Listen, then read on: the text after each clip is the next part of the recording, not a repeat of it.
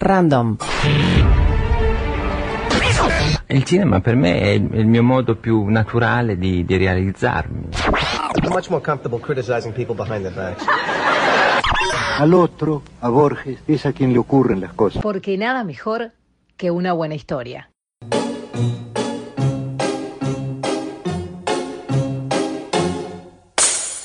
Historias Random Podcast por Bernardo Borkenstein. Hay duda que en épocas como esta, en la cual lo único de lo que se habla, lo, que parece haber copado la vida de todo el mundo, es el problema de la infección por el coronavirus, es importante recordar que a veces estas cosas suelen ocurrir en la humanidad y que siempre, como todo se sabe, empiezan y terminan. Va a dejar una gran cantidad de problemas luego de que ocurra, eso es indudable, y algunos lamentablemente no podrán eh, sobrevivir porque evidentemente alguna persona se va a enfermar y de los enfermos alguna persona morirá. Pero no es una, una enfermedad que justifique la epidemia de miedo que estamos viviendo. Y yo creo realmente que el gran problema que tenemos es que como sociedad, y hablo a nivel mundial increíblemente, no, no solamente Occidente, nos hemos vuelto espiritualmente muy débiles. Hemos olvidado todas las cosas que nos han permitido ser una especie que conquistó el planeta, que se hizo una civilización que de un puñado de antropoides de África logró generar billones de individuos que están esparcidos con multitud de culturas por todos lados. Y me hace acordar a una obra de la Edad Media que era del escritor Boesio,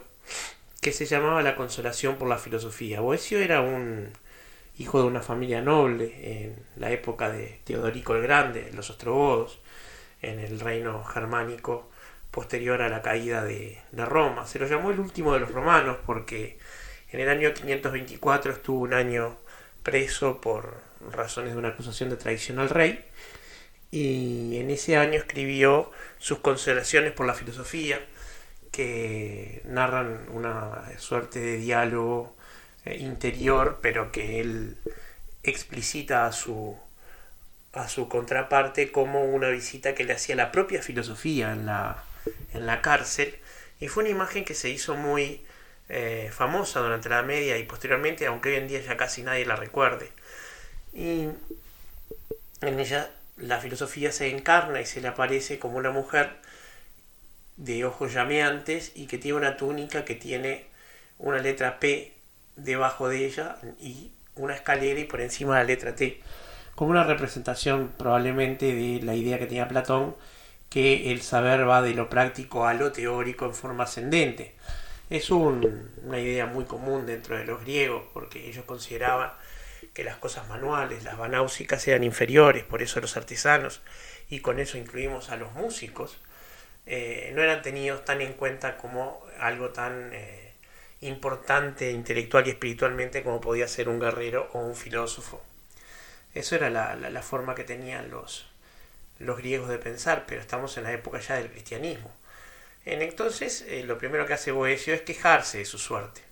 ¿Sí? Se le queja la filosofía en qué situación desgraciada cayó. Y ella le dice que en realidad el problema que tiene Boesio es que él confía en la suerte, que la suerte es veleidosa y que en realidad él recibió muchos más eh, beneficios que contras de la suerte. Recordemos que en una época donde esto representaba una diferencia muy importante, él era de familia noble. Y eh, inicia una, una suerte de, intercambio que dura esos cinco libros que escribió Boesio, en, en los cuales perdón, se refiere a distintos temas en los que va eh, analizando con la filosofía cosas como la naturaleza de Dios o la propia felicidad. Entonces, eh, tenemos que entender que eh, es una alegoría interesante, ¿no? Si eh, una persona en, su caída encontró consolación en la filosofía de esta manera, quizá para nosotros sea interesante revolver esta situación de pánico y de miedo en la que estamos y volvernos hacia bienes espirituales más duraderos que el que mueve a los burgueses siempre, que es el confort, porque vamos a entendernos, lo que genera la crisis de pánico y lo que genera todo este problema es algo que los burgueses no resistimos y hoy en día en el siglo XX somos prácticamente todos burgueses, salvo un puñado de nobles que se resisten a la extinción y que en algún momento supongo desaparecerá porque la nobleza es algo que o se fundamenta en el carácter del individuo, como decía Unamuno, o este, como digo yo, no tiene razón de ser porque si existe Dios, que yo creo que sí, seguramente no hizo a unos superiores y otros inferiores por razones de nacimiento. Y no quiere decir esto que yo avale la tesis miserable de la meritocracia, que no es así, sino que eh, es demasiado obvio que no hay nada en la nobleza salvo una suerte de razón de la fuerza que impusieron algunos antepasados hace más de dos mil años que justifique eh, que tengan prebendas que otros no tienen. Así que hoy en día somos todos burgueses y de hecho muchos nobles se ven en la situación de tener que entregarle a la burguesía todo su rancio abolengo simplemente porque la burguesía hasta el día de hoy, como ocurre desde la modernidad, es la que detenta el poder a través de lo económico y el, y, la, el poseimiento de los eh, bienes de producción. Esa fue la razón por la cual las monarquías se dieron paso a las repúblicas en casi todo el mundo. Y muchas de las pocas este, monarquías que quedan son constitucionales, donde el verdadero poder lo siguen teniendo las autoridades civiles.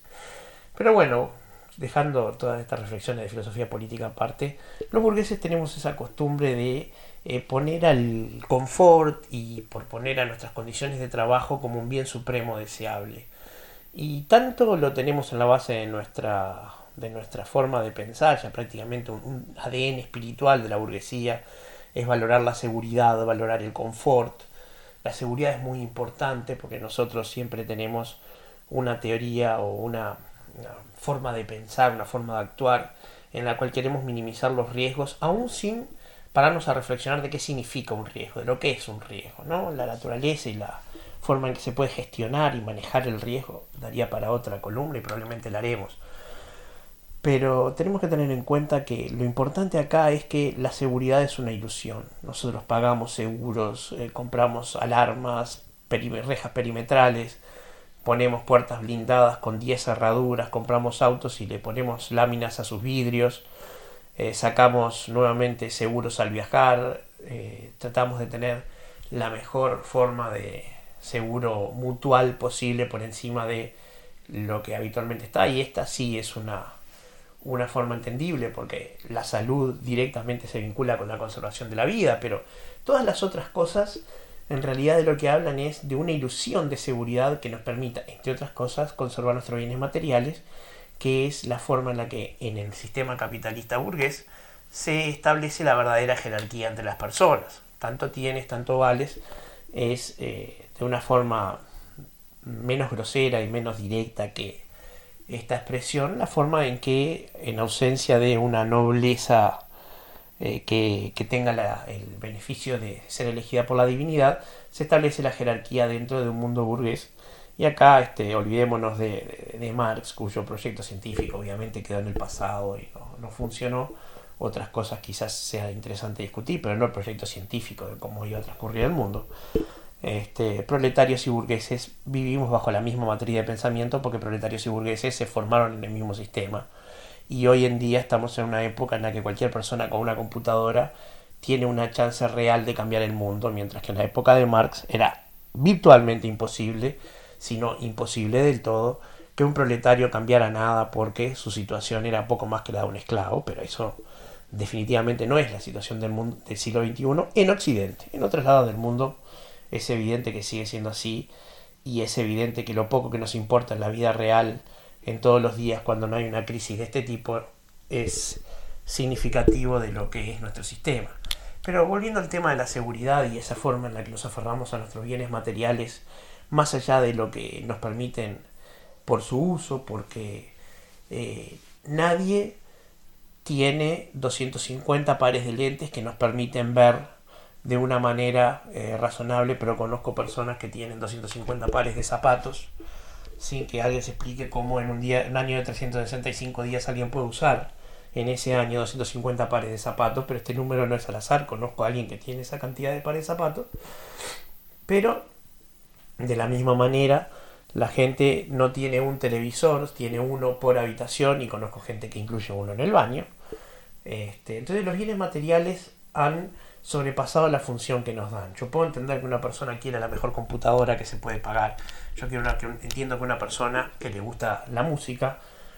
quiera tener el mejor dispositivo de audio que el dinero puede comprar. Lo entiendo, pero que alguien quiera tener más de lo que puede utilizar es simplemente una consecuencia de nuestro lujo burgués y no me meto en eso, no, no me interesa, pero indica cómo somos nosotros, cómo pensamos que los bienes materiales están por delante de otras cosas que en esta época de pánico, cuando la realidad última de que nos vamos a morir, de que somos débiles y que la sociedad no nos protege de cualquier cosa, es la que nos impone una angustia y un miedo que eh, ya pasaba antes, no, no, es este, un invento de esta época, lo que pasa es que nosotros estamos desacostumbrados, somos más débiles que nuestros antepasados y vivimos mucho más tiempo que nuestros antepasados porque la ciencia se lo ha asegurado. Increíblemente, mientras es la ciencia la que está luchando contra esta pandemia, estamos en tiempos donde eh, seres infames como los antivacunas plantean teorías conspirativas de que las vacunas producen enfermedades o que no sirven para nada Así que gracias a esta gente, en algunos lugares a la plaga de coronavirus se le suma la existencia de sarampión que cuando venga el invierno en el hemisferio sur nos va a dar bastantes problemas. Entonces, como les venía contando, eh, los burgueses, en el momento que nuestra base material de vivencia y de sensación de seguridad que nos produce ese bienestar que se compra, se nos ve eh, amenazados cuando nos retiran esa tabla de salvación, es cuando surge una angustia profunda a nivel social, que es la que estamos manifestando ahora. Hoy en día estamos viviendo ante dos peligros, la angustia, el miedo. Eh, hoy, mientras grabo esto, el teléfono mío no ha parado de sonar en todos los grupos de WhatsApp que tengo, en Twitter, en Facebook, y todo el mundo hablando de un solo tema, la pandemia de coronavirus que llegó a Uruguay, aunque no tenemos una pandemia generalizada, tenemos un posible brote en salto y algunos casos, pero bueno, es, realmente es lo, que las películas llaman clear and present danger, es un peligro real que se ha materializado y que debe ser tratado. El tiempo dirá si con eficacia o no, pero que se está tratando. El tema es que por una vez papá Estado, papá gobierno no nos puede sacar del problema y la responsabilidad se ha trasladado a los individuos y eso nos genera angustia el hombre común, el, hombre masa, el hombre mediocre de, ingenieros, tiene la, la, interior necesidad de que alguien se haga cargo de sus cosas porque no es un adulto real, porque de última nunca dejó de ser el hijito de papá. Entonces cualquier amenaza y cualquier invocación a su responsabilidad personal le produce angustia existencial y estamos en ese momento en el cual la responsabilidad es nuestra y por nuestra quiero decir todos y cada uno de nosotros. Acá no hay una responsabilidad exclusiva del presidente o del ministro de Salud Pública. Acá todos los seres humanos somos responsables en evitar que una enfermedad altamente contagiosa se propague. Acá somos todos responsables de evitar una estampida de consumo que vacíe los supermercados mientras la gente se llega, se llena, perdón, de papel higiénico en una época, por ejemplo, donde existen los videos sin que alguien me explique qué razón tiene que la gente atesore papel higiénico en un país como Uruguay y no en un país como por ejemplo Australia donde los bidets prácticamente no existen o no, son de uso. El tema es ese, la angustia que nos genera, la eh, amenaza a nuestra sensación de seguridad, la angustia que nos genera, la amenaza a nuestro confort y sobre todo el miedo que nos da que se nos exija responsabilidad, que se nos exija que nos hagamos cargo a nivel individual, es lo que está en la base de todo esto todo, por supuesto, condimentado con esa maravilla que son las redes sociales, que son las propagadores de estupideces más grandes que he visto en mi vida. De todo lo que me llega por las redes sociales, el 90% es completamente descartable. Me llegan opiniones de supuestos expertos que se contradicen unos a otros, me llegan datos de casos que podrán o no existir, pero que lo único que hacen es propagar el miedo. Los casos están, punto, ya no tiene sentido eh, que me informen segundo a segundo de cada uno que supuestamente apareció. Lo que interesa es un mapa de ver cómo se está desparramando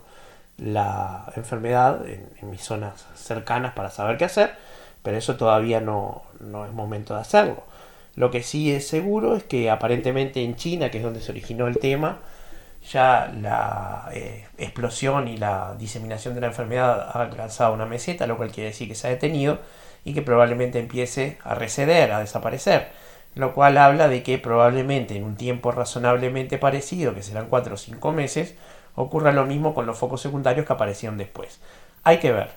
que vamos a pagar el precio, por supuesto, que vamos a tener consecuencias, ni que hablar, que para algunos individuos y algunas familias las consecuencias van a ser terribles, no cabe ninguna duda pero que tenemos que actuar por una vez como adultos responsables, mostrar un temple de carácter que como burgueses no se nos exige tener todo el tiempo, ni que hablar. Yo no digo que como Boesio nos pongamos a utilizar nuestro año en prisión para componer una obra filosófica que atraviese los siglos y no llegue hasta el siglo XXI. No todos somos Boesio, nadie tiene la obligación de ser un ser humano excepcional. Pero inspirémonos en personas como esta que en su año de aflicción se dedica a reflexionar sobre la naturaleza de la divinidad, la naturaleza de la felicidad, la, la forma en que el mundo está dispuesto, cuál es el bien supremo, cómo es este, este tipo de, de situaciones del ser humano con lo desconocido,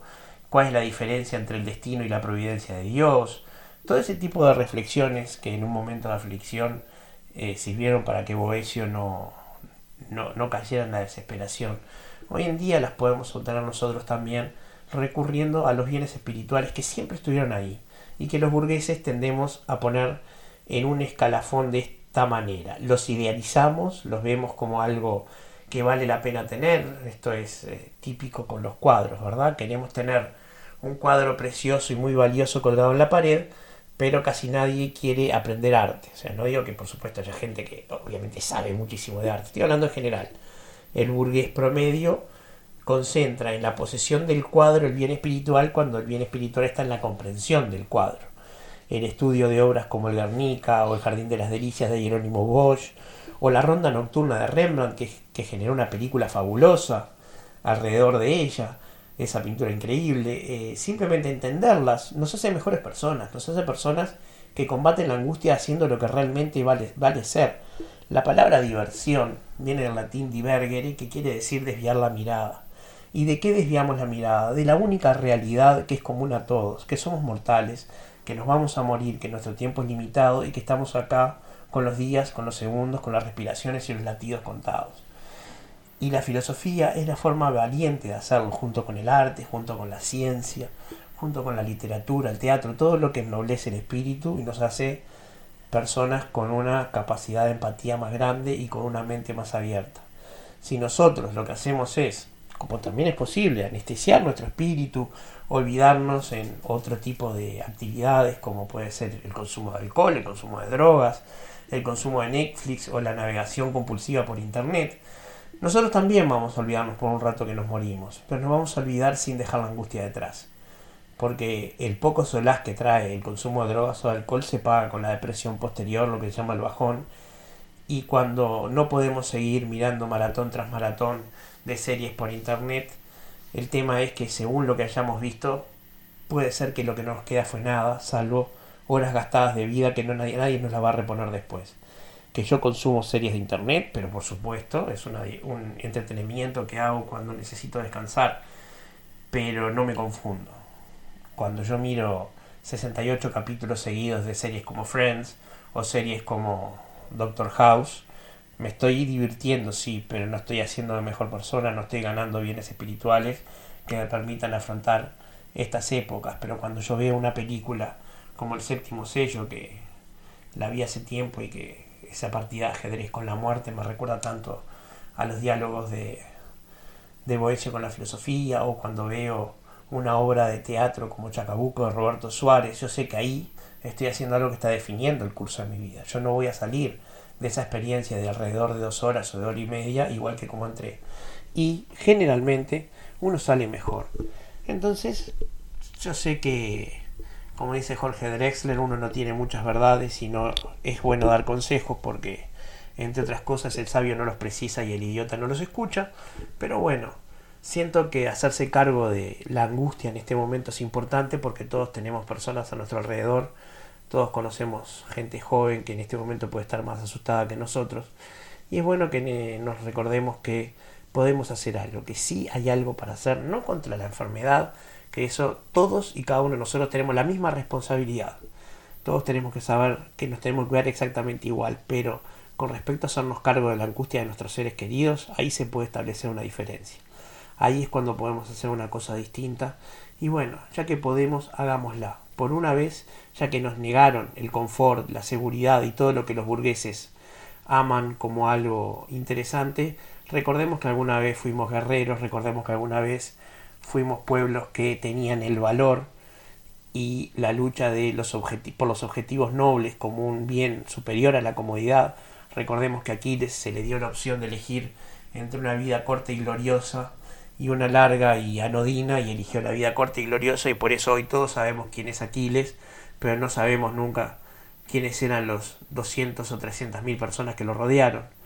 Por eso hoy sabemos quién fue el rey David, por eso hoy sabemos quién fue Napoleón, pero casi nadie conoce a ninguno de los cortesanos que lo rodeaban, salvo por supuesto quienes leen a los historiadores de la vida eh, en la corte o los que escuchan a Alejandro Dolina. Pero bueno, eh, por algo Napoleón es un nombre que cruzó el tiempo de la misma manera que lo hicieron los otros que mencioné y los que lo rodeaban no. Porque si apostamos grande y nos dedicamos por una vez a no ser pequeños burgueses, sino a intentar ser grandes burgueses, a lo mejor cuando esta crisis pase, y esta crisis va a pasar, no se encuentra con que la vivimos solo con el monto de angustia necesario y no con el monto de angustia amplificado de llorar por la comodidad, por la seguridad y por otras ilusiones que son tan vanas como vana la esperanza de que no nos vamos a morir. Hasta la próxima, historia random.